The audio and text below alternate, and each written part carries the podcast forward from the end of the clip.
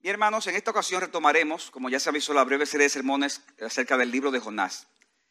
En nuestro primer sermón que vimos, vimos la desobediencia y el sacrificio del profeta.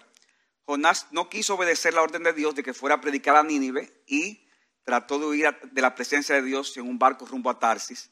Y el Señor que hizo, preparó una tormenta en el mar y solo a través del sacrificio de Jonás, de él ser echado hacia el mar, la tripulación pudo ser salvada. Luego en el segundo mensaje vimos la oración del profeta. Jonás estuvo a punto de ahogarse y en su angustia, ¿qué hizo? Clamó al Señor y entonces fue salvado de una manera inusual.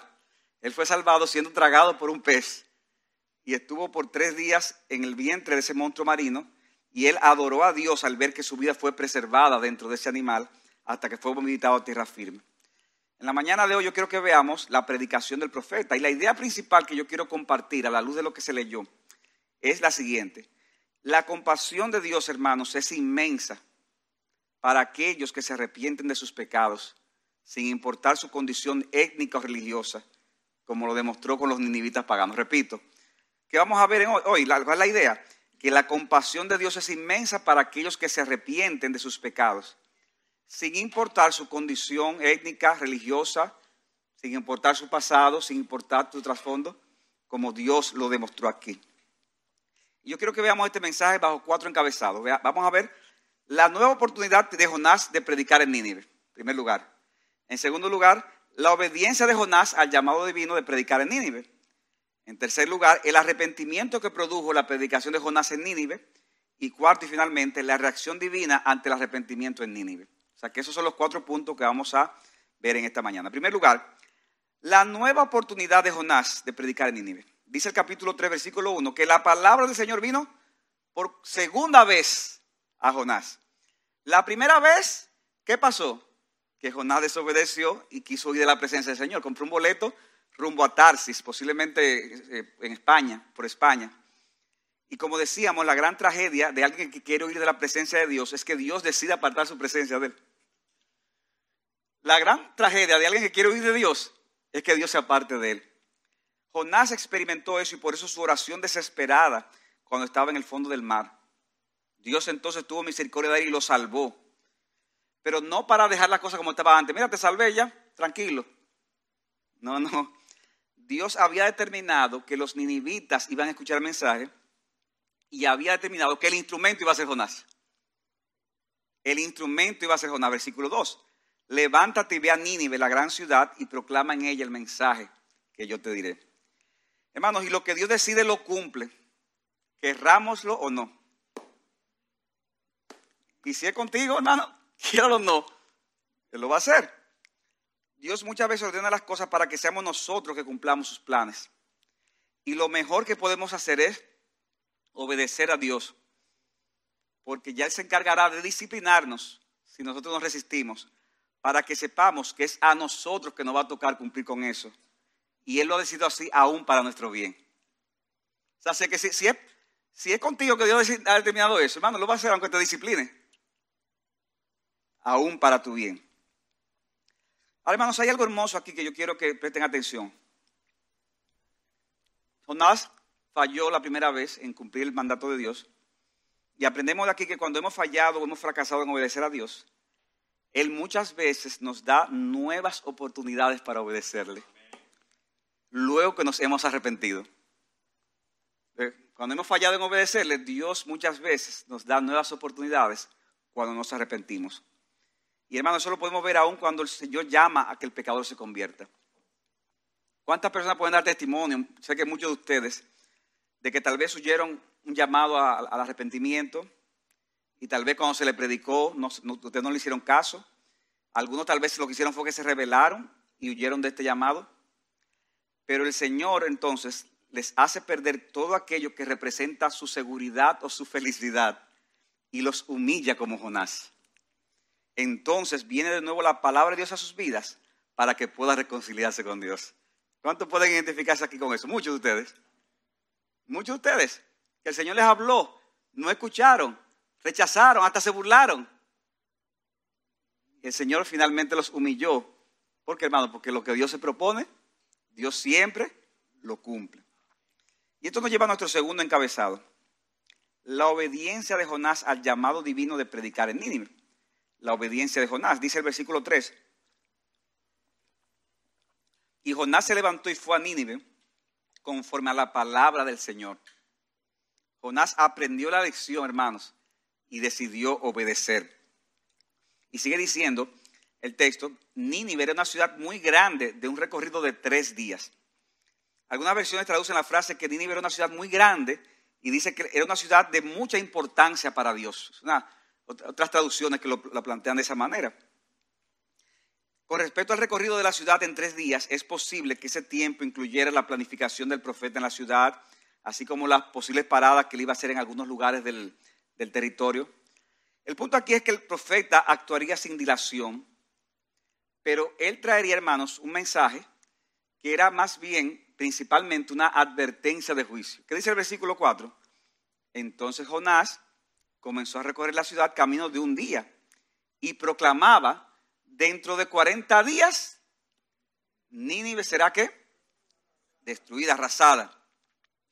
Ahora, hermanos, yo no creo que eso fue lo único que, dijo Jonás. Muchas veces los discursos y las conversaciones que se registran en las escrituras son, resúmenes, son como un resumen de lo, que, de lo que sucedió.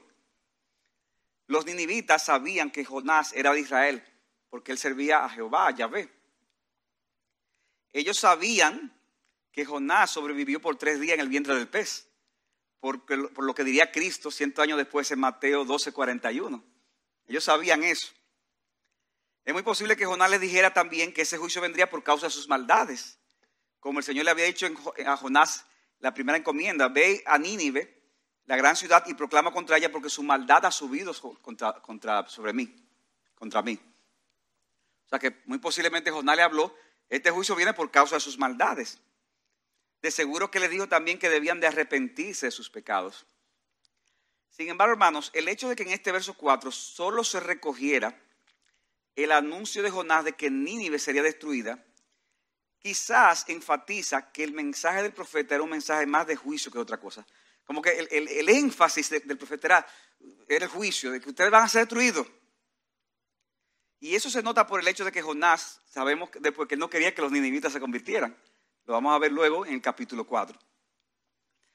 Pero hermanos, a pesar de que el mensaje de Jonás fue un mensaje fundamentalmente de juicio, él mismo produjo, a pesar de Jonás, la reacción correcta de los ninivitas. Y eso nos lleva a nuestro tercer encabezado, el arrepentimiento que produjo la predicación de Jonás en Nínive.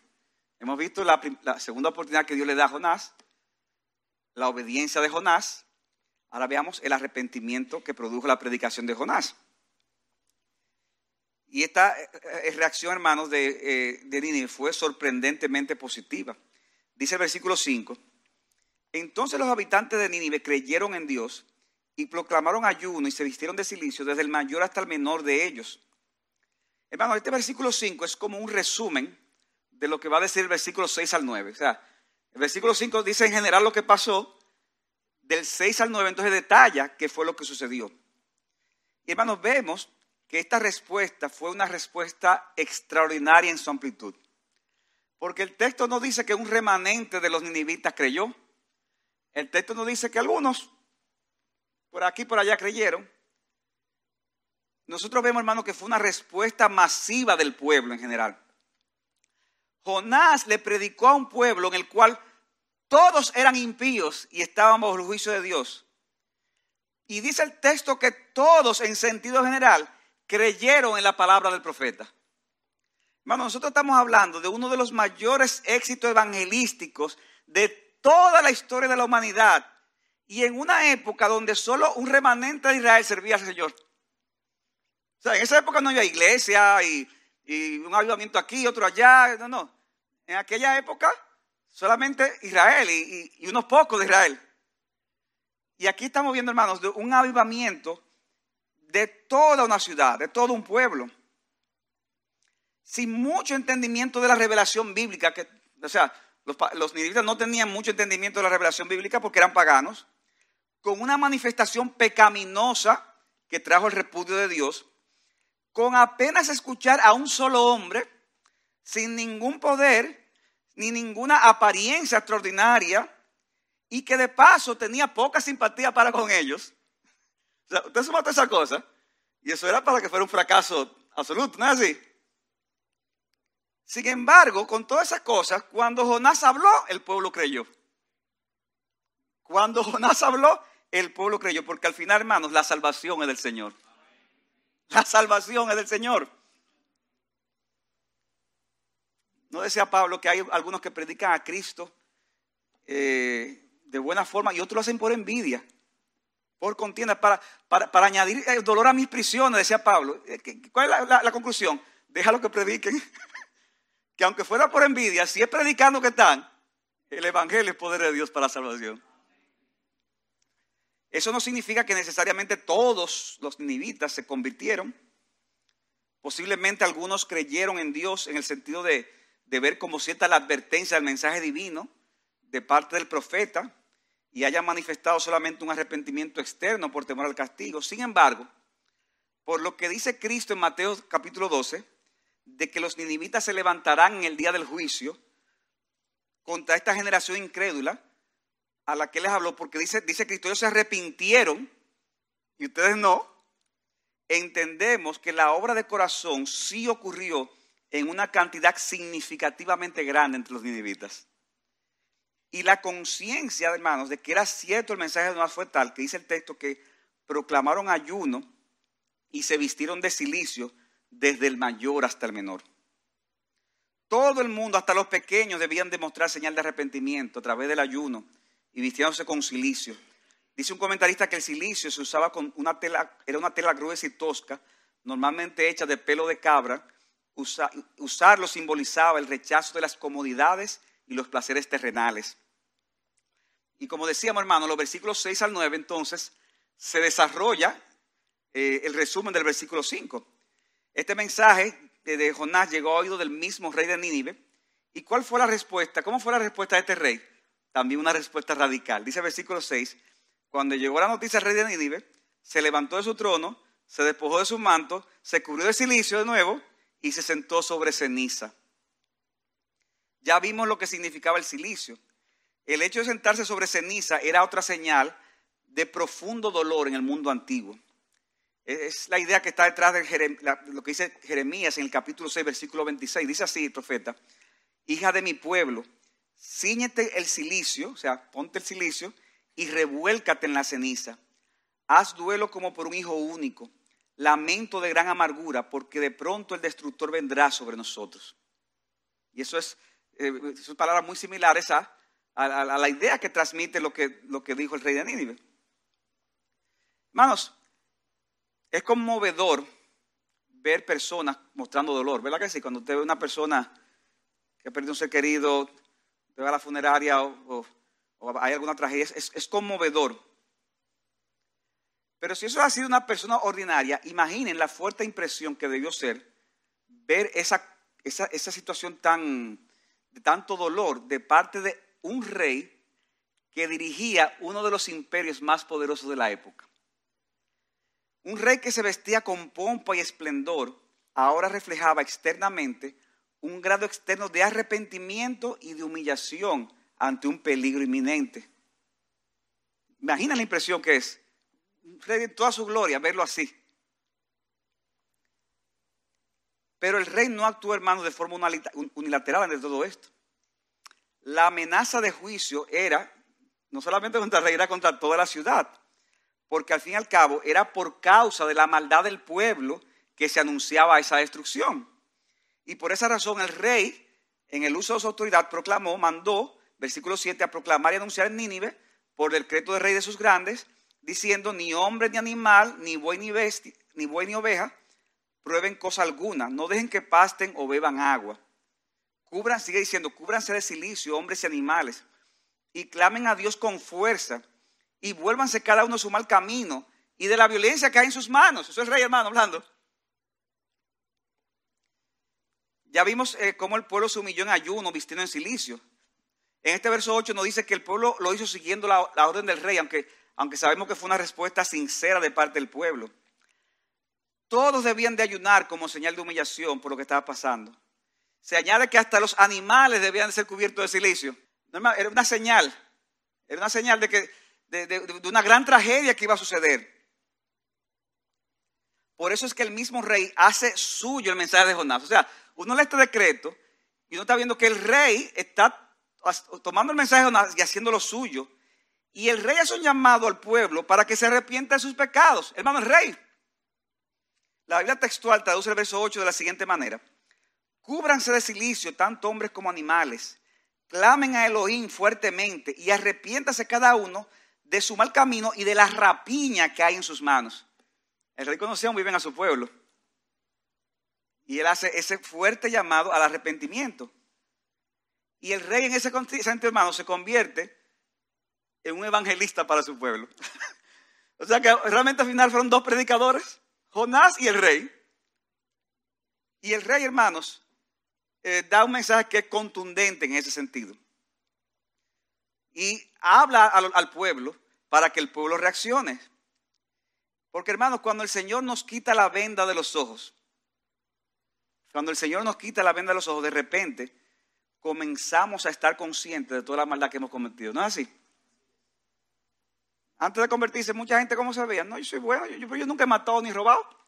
Yo nunca le he hecho nada a nadie, mal a nadie. Pero cuando venimos a Cristo, cuando, cuando se nos revela Cristo a nosotros, ¿qué sucede? ¿Qué es lo que uno ve? Aparte de esa gloria de Cristo, uno ve la sociedad de su pecado, uno ve, wow, pero qué gran pecador soy yo. Comenzamos a ver, la, sentir la maldad que antes no sentíamos. Ahora estamos tristemente conscientes de nuestros caminos equivocados y aún del daño que le habíamos podido hacer a otros. Porque todos en algún momento le hemos hecho daño a otros. Y cuando uno conoce el Evangelio, uno, se hace consciente, wow, aún del tropiezo que le fui a otro, de la, lo, que hice, lo que le hice a otro en un momento dado. Y ese sentido de convicción de pecado nos lleva a clamar a Dios con fuerza. Ten misericordia de mí, oh Dios. Reconozco la maldad que hay en mi corazón. Perdóname, te lo pido. Eso es lo que dice una persona que ha entendido el Evangelio. Él no dice, yo no soy tan malo como quiera. Yo me voy a convertir, pero hay gente más mala aquí. Hello. Pecador, eres pecador. Y cuando conoces a Cristo, lo que ves es la, maldad de tu pecado. Te ves como el primero de los pecadores. Lamentablemente hay muchas personas que se llaman así mismo cristianas al día de hoy. Y cuando tú le preguntas, ¿por qué tú crees que eres cristiano? Oigan la respuesta que uno escucha. Oh, porque yo un día hice una oración y ya por eso soy cristiano. Oh, yo voy a la iglesia, yo vengo a la iglesia y a una, y a una iglesia de sana doctrina. Ahí BCG. Wow. O porque se bautizaron, no porque yo, yo, yo me bauticé. O porque son personas que se esfuerzan por ser buenos ciudadanos. Porque leen la Biblia o porque están a favor de los valores. No, yo, estoy a favor de los valores, yo estoy en contra del aborto y de la ideología de género. Qué bueno, pero ninguna de esas cosas te hace cristiano. El cristiano es uno que ha visto la maldad en su corazón, repito, que sabe que merece el juicio divino por causa de sus pecados y que se arrepiente de corazón de toda su maldad, confiando tan solo en la obra de Jesucristo como la base de su aceptación para salvación. El cristiano es aquel que ha visto la maldad en su corazón, sabe que merece el juicio de Dios, se arrepiente de sus pecados y confía solamente en Jesucristo como base de su salvación. Y después que el cristiano, él sabe que aún el crecimiento de la gracia es por Jesucristo. O sea, no, es que, bueno, me convertí por gracia, a partir de ahora como es por obra. no, no, comenzamos con gracia, seguimos con gracia y terminamos con gracia. Ese es el verdadero cristiano. Y ese fue el llamado que le hizo el rey a los nivitas. Arrepiéntanse y abandonen cada uno su mal camino. Y el rey concluye el versículo 9 con esta nota de esperanza en actitud de, sumisión a la voluntad divina. Dice el rey, ¿quién sabe? Hagan esto que les estoy diciendo porque ¿quién sabe? Quizá Dios se vuelva, se arrepienta y aparte el ardor de su ira y no perezcamos. ¿Quién sabe? Y esta expresión, hermanos, es muy similar a la que hizo el capitán del barco donde tuvo Jonás, Jonás capítulo 1, cuando le dijo, le despertó a Jonás y le dijo que clamara. Dice, levántate, Jonás 1.6, invoca a tu Dios, quizás tu Dios piense en nosotros y no pereceremos. Y hermanos, es interesante cómo el rey habla aquí del ardor de la ira de Dios que produce la muerte. Y me sorprende porque este rey pagano, por lo menos hasta ese momento, tenía un entendimiento de Dios mucho más claro que el que muchos que profesan la fe tienen al día de hoy. ¿Ustedes sabían eso? Ese rey tenía un conocimiento de Dios más claro que mucha gente que profesa la fe hoy. Que hablan de que Dios es amor. Dios es amor. Y todo es el amor de Dios, la bondad de Dios. Él ama a los pecadores. Él odia el pecado, pero ama a los pecadores. Pero no toma en cuenta que también Dios, dice la Biblia, que es fuego consumidor. Es un Dios de justicia. Es un Dios que pide cuentas. hermanos, eso es una realidad y una conciencia que debemos tener todos nosotros aquí. Cuando las personas van detrás de la inmoralidad de una forma desvergonzada. Cuando se atenta contra el diseño de la familia, como vemos que crece más y más. Cuando se hace popular la música depravada y la música burda, como pasó hace poco aquí, ¿verdad? En el concierto de, Bad Bunny.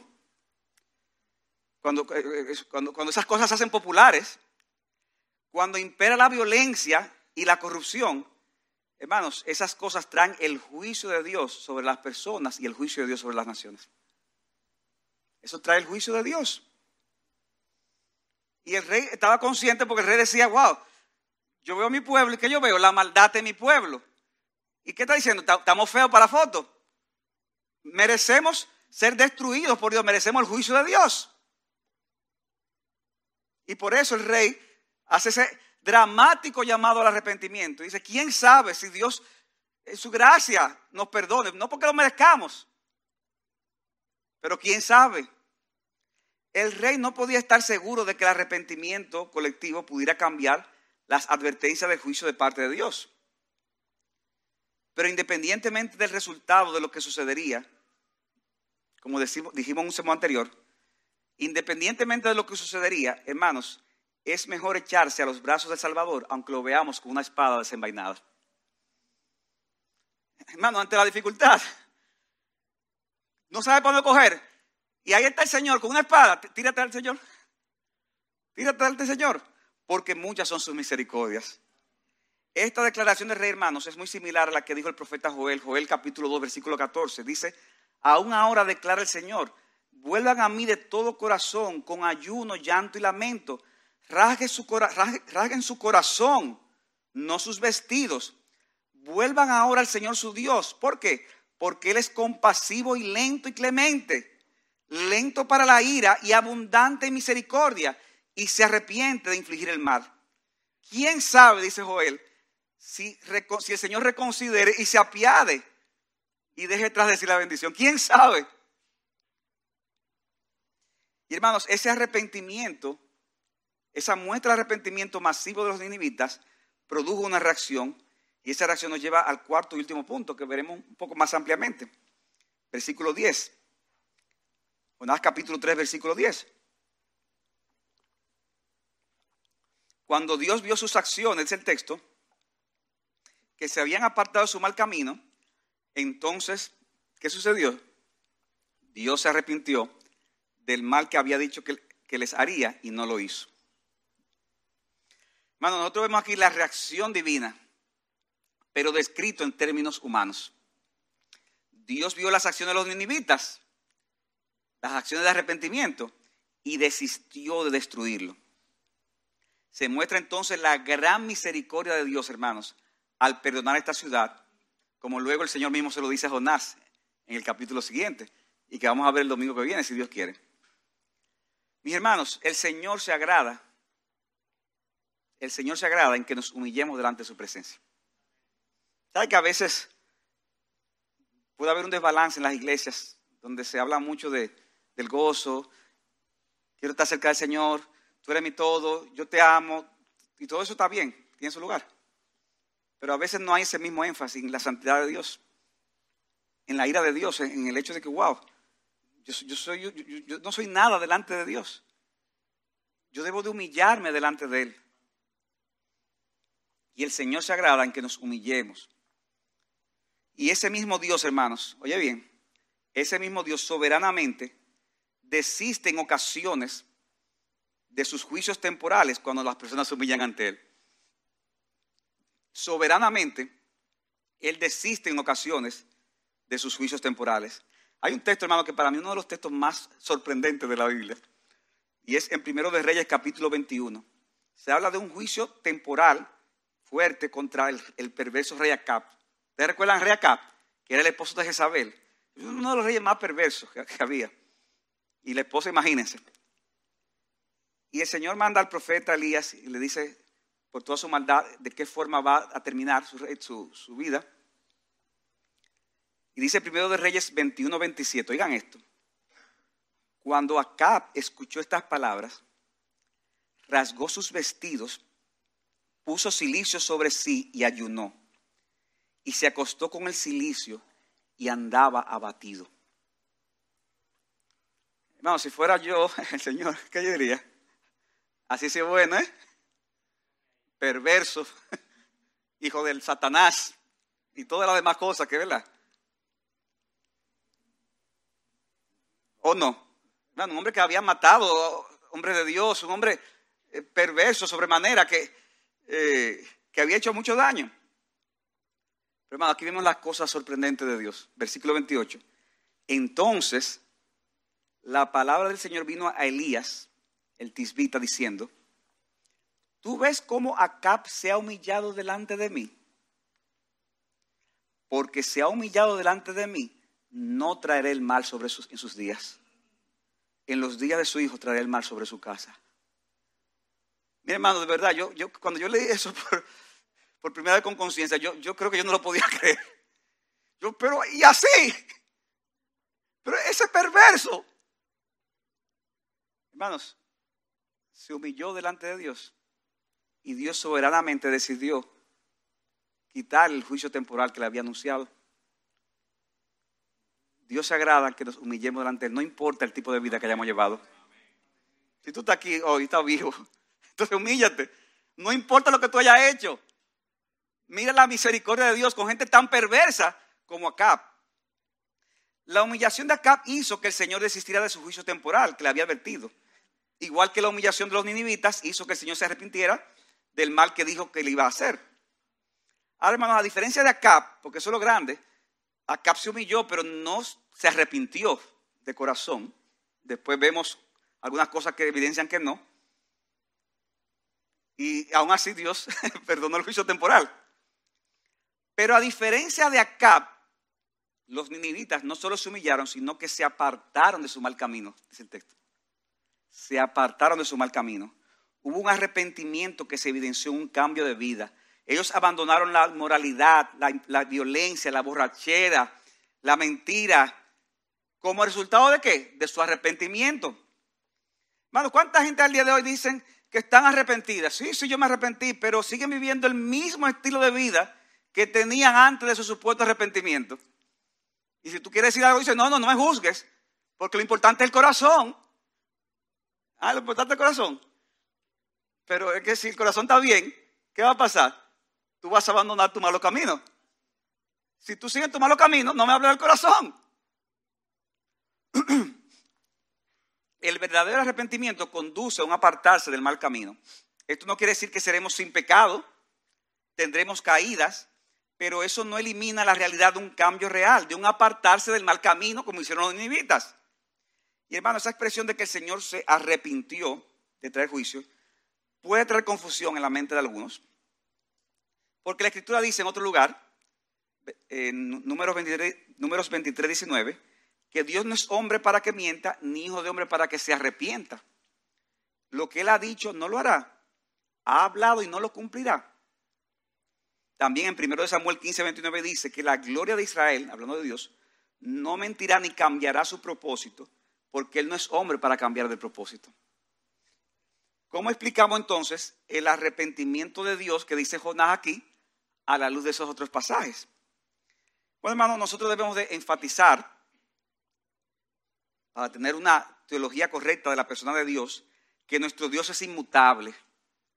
¿Qué quiere decir eso, hermano? Que Dios no cambia. Todo lo que Él ha decidido hacer, lo hará, porque también Él es soberano. Jesucristo es el mismo ayer, hoy, por los siglos. Pero debemos entender algunas cosas al leer pasajes como este. Por un lado, en la Biblia se usa en ocasiones lo que se llama el lenguaje antropomórfico. ¿Antropo qué? Antropomórfico. Es una forma humana de hablar de Dios para que podamos entender algunos aspectos de su ser o de su actuar, como cuando se hablan de los ojos de Dios. Eso no quiere decir que Dios literalmente tenga ojos, o el oído de Dios, no es que tenga oídos como nosotros. Ahora él ve, él oye, pero, pero, pero es una forma humana de hablar. Lo mismo cuando dice que Dios se arrepintió. No fue que se arrepintió en el sentido de que, en el sentido en que nosotros nos arrepentimos y, y cambiamos de parecer. Hermanos, Dios no fue que literalmente cambió de parecer, cambió de opinión y decidió no destruir a Nínive. Eso no fue lo que sucedió. Hermanos, en la Biblia muchas veces hay promesas y advertencias que están condicionadas a determinadas acciones. Repito, en la Biblia muchas veces hay advertencias hay, o promesas que están condicionadas a ciertas acciones. Tú te vas a condenar a menos que te arrepientas. Entonces, cambió Dios, que, no, no, la verdad que es, es condicional. Dios ha dicho, si te arrepientes, no te vas a condenar. Y como Dios es inmutable, eso va a ser siempre así. En el caso del pasaje, aunque no lo dice de forma explícita, sí podemos inferir que Dios iba a destruir a Nínive, como dijimos al inicio. Pero la iba a destruir si Nínive no se arrepentiera, no se arrepentía. De ahí, hermano, que Jonás fue a llevar la palabra incluso con un tiempo. De aquí a 40 días Nínive será destruida. Pero ¿y para qué 40 días si como quiere estamos fritos? No sé si me entiende. ¿Para qué 40? ¿Para qué tanto tiempo de anticipación? Para dar lugar a qué? Al arrepentimiento. Como se arrepintió, entonces el Señor la perdonó. Como bien señala Sam Storms, el mismo Jonás obviamente entendió que esta declaración o promesa de juicio estaba condicionada a si los ninivitas se arrepentían o no. De lo contrario, él hubiera ido gustosamente a Nínive al principio. Hermanos, Jonás odiaba a los ninivitas. Y Dios le dice, mira, ve, declara que yo les voy a destruir. Pero ven acá, pero si yo los odio, oh, pero para mí un privilegio y decirle, ustedes se van a morir toditos para el día de impío. Un privilegio. A mi enemigo, pero... Pero Jonás sabía muy bien que era distinto. Nada hubiera complacido más a Jonás que ser el portador del inevitable e ineludible juicio de Dios contra esos gentiles. La razón por la que Jonás no fue a Nínive en principio, sino que se escapó a Tarsis, es que él sabía que si los ninivitas se arrepentían, Dios retiraría su declaración de juicio. La inmutabilidad de Dios requirió que cambiara en su trato con ellos.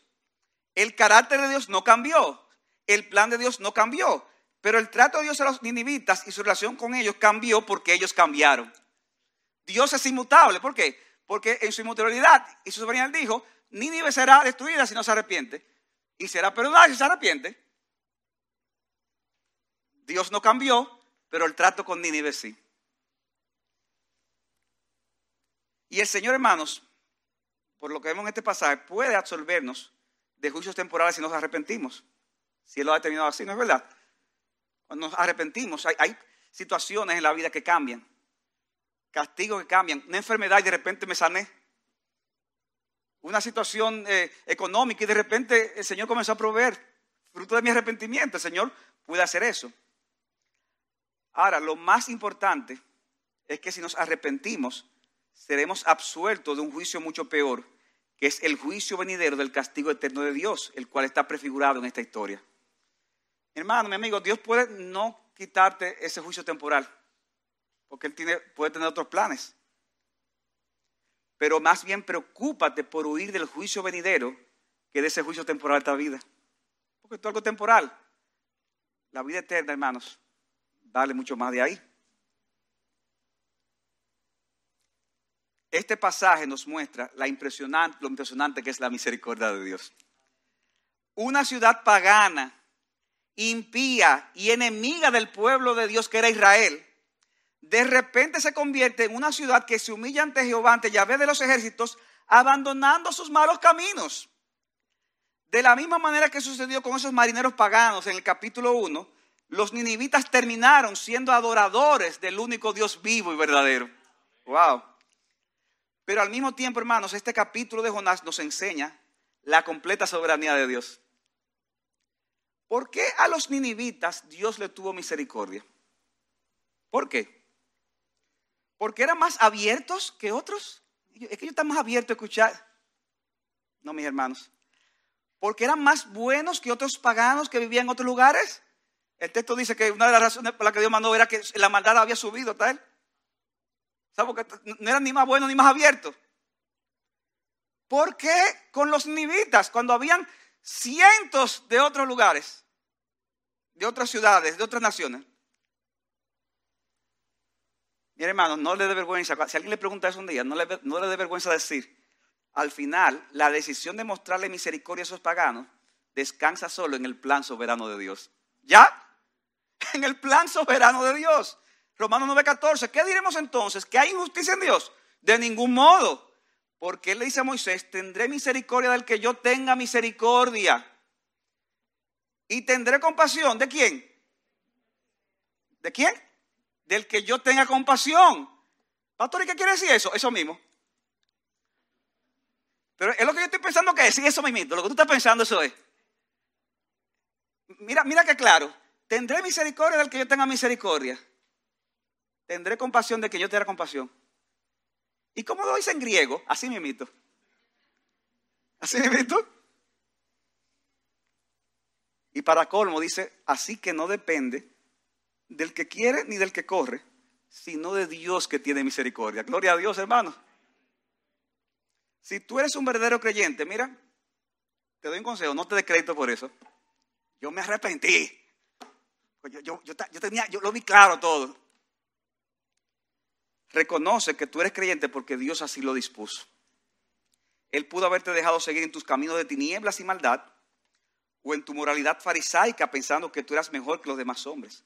Pero no fue así.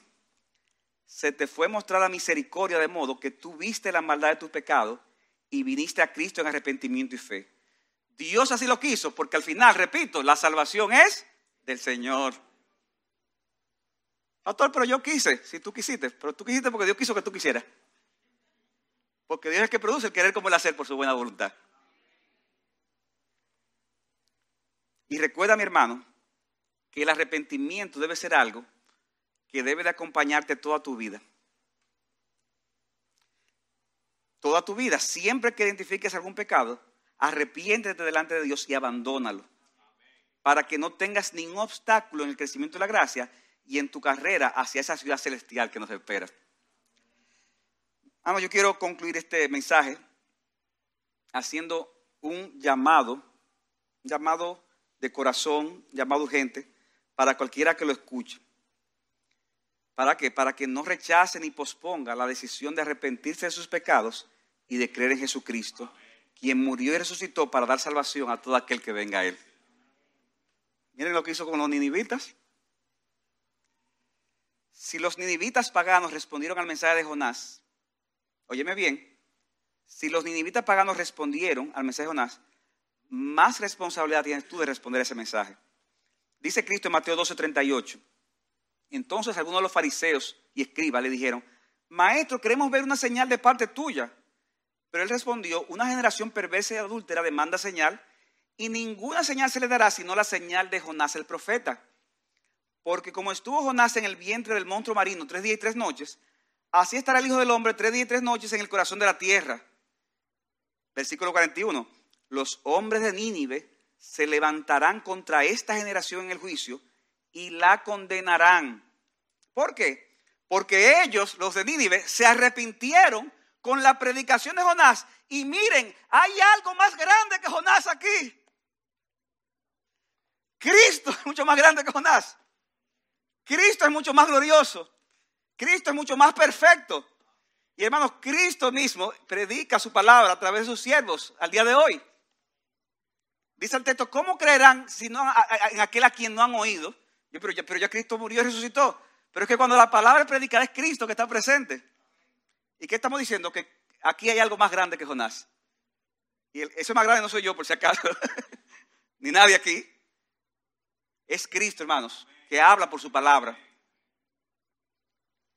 Wow, y los ninivitas oyeron el mensaje de un hombre imperfecto, pecador, que no quería saber de ellos, y se, arrepintió, se arrepintieron. Y Cristo te invita con amor, con misericordia, a que venga a Él, y tú vas a rechazar a esto. Por eso dice, mayor será la condenación de los que rechazan el mensaje del día de hoy, porque aquí hay algo más grande que Jonás. Nosotros hemos escuchado de una destrucción eterna que vendrá. Y el que lo dice estuvo en la tumba por tres días, resucitó entre los muertos, Jesucristo mismo a través de su palabra. Por eso el arrepentimiento de los ninivitas servirá, como decía, para la condenación de los que rechazan el mensaje de Cristo hoy. Cuidado con pensar que tú eres mejor con los ninivitas, que otros tienen una vida más escandalosa, pero es que lo que tanto hablan aquí de lo, ya, Cuidado con pensar que tú no necesitas el arrepentimiento. Tú lo necesitas y tú no sabes cuándo te vas a encontrar con Dios. En estos días, hermanos, hemos sabido de muchas personas que han muerto. Gente muy mayores, gente muy jóvenes. Y la oportunidad es en esta vida. Es en esta vida. Cuidado con pensar que tú no necesitas el arrepentimiento porque a ti no te ha ido tan mal como a otro, pero que Dios me ha bendecido. No confundas la bendición de las cosas temporales como sinónimo de favor de Dios. Porque eso puede ser un medio más bien que pueda ser de, de condenación para ti. Olvídate de que si te va bien o te va mal. Y ven a Cristo en arrepentimiento y fe. Concluyo con Lucas capítulo 13, versículo 1 al 5. Dice Cristo, en esta misma ocasión, habían algunos que le contaron a Jesús, oigan esto, acerca de los galileos, que cuya sangre Pilato había mezclado con la de sus sacrificios. Eh, fueron matados y esa sangre se mezcló con la de los sacrificios, algo terrible para la mente eh, del judío con el tema de la ceremonia, algo inmundo en gran manera. Cristo le respondió a los que les contaron eso. ¿Ustedes piensan que esos galileos que les pasó eso eran más pecadores que todos los demás galileos porque sufrieron eso? ¿Ustedes piensan que ellos eran peores? Les digo que no. Al contrario, si ustedes no se arrepienten, todos perecerán igualmente. ¿O piensan que aquellos 18 sobre los que le cayó la torre en Siloé y los mató, eran más deudores que todos los hombres que habitan en Jerusalén? Les digo que no. Al contrario, si ustedes no se arrepienten, todos perecerán igualmente. ¿Tú crees que porque te está yendo mejor que otro, tú eres menos pecador. Mira, aunque, te, aunque, te haya, aunque, hayas nacido en una cuna de oro y mueras en una caja de oro, al final vas a morir. Y tú necesitas, independientemente de cómo tú has vivido, bien o mal, rico o pobre, con mucho o con poco, tú necesitas arrepentirte. Porque dice Cristo, si no os arrepentís, todos perecerán igualmente. De modo que arrepiéntete de tus pecados y vuélvete a Cristo para que no perezcas en el infierno, sino que te goces, wow, que te goces con el perdón de todos tus pecados y con la seguridad de que disfrutarás del favor de Dios como muestra su misericordia por toda la eternidad. Si tú te arrepientes, tú no vas a tener que decir, ¿quién sabe si Dios me salva? Si te arrepientes, Dios ha prometido que Él te salvará porque Él no cambia. De modo, ven a Cristo en arrepentimiento y fe. Hermanos, el domingo que viene concluiremos entonces con la serie de Jonás, capítulo 4. Que el Señor le bendiga.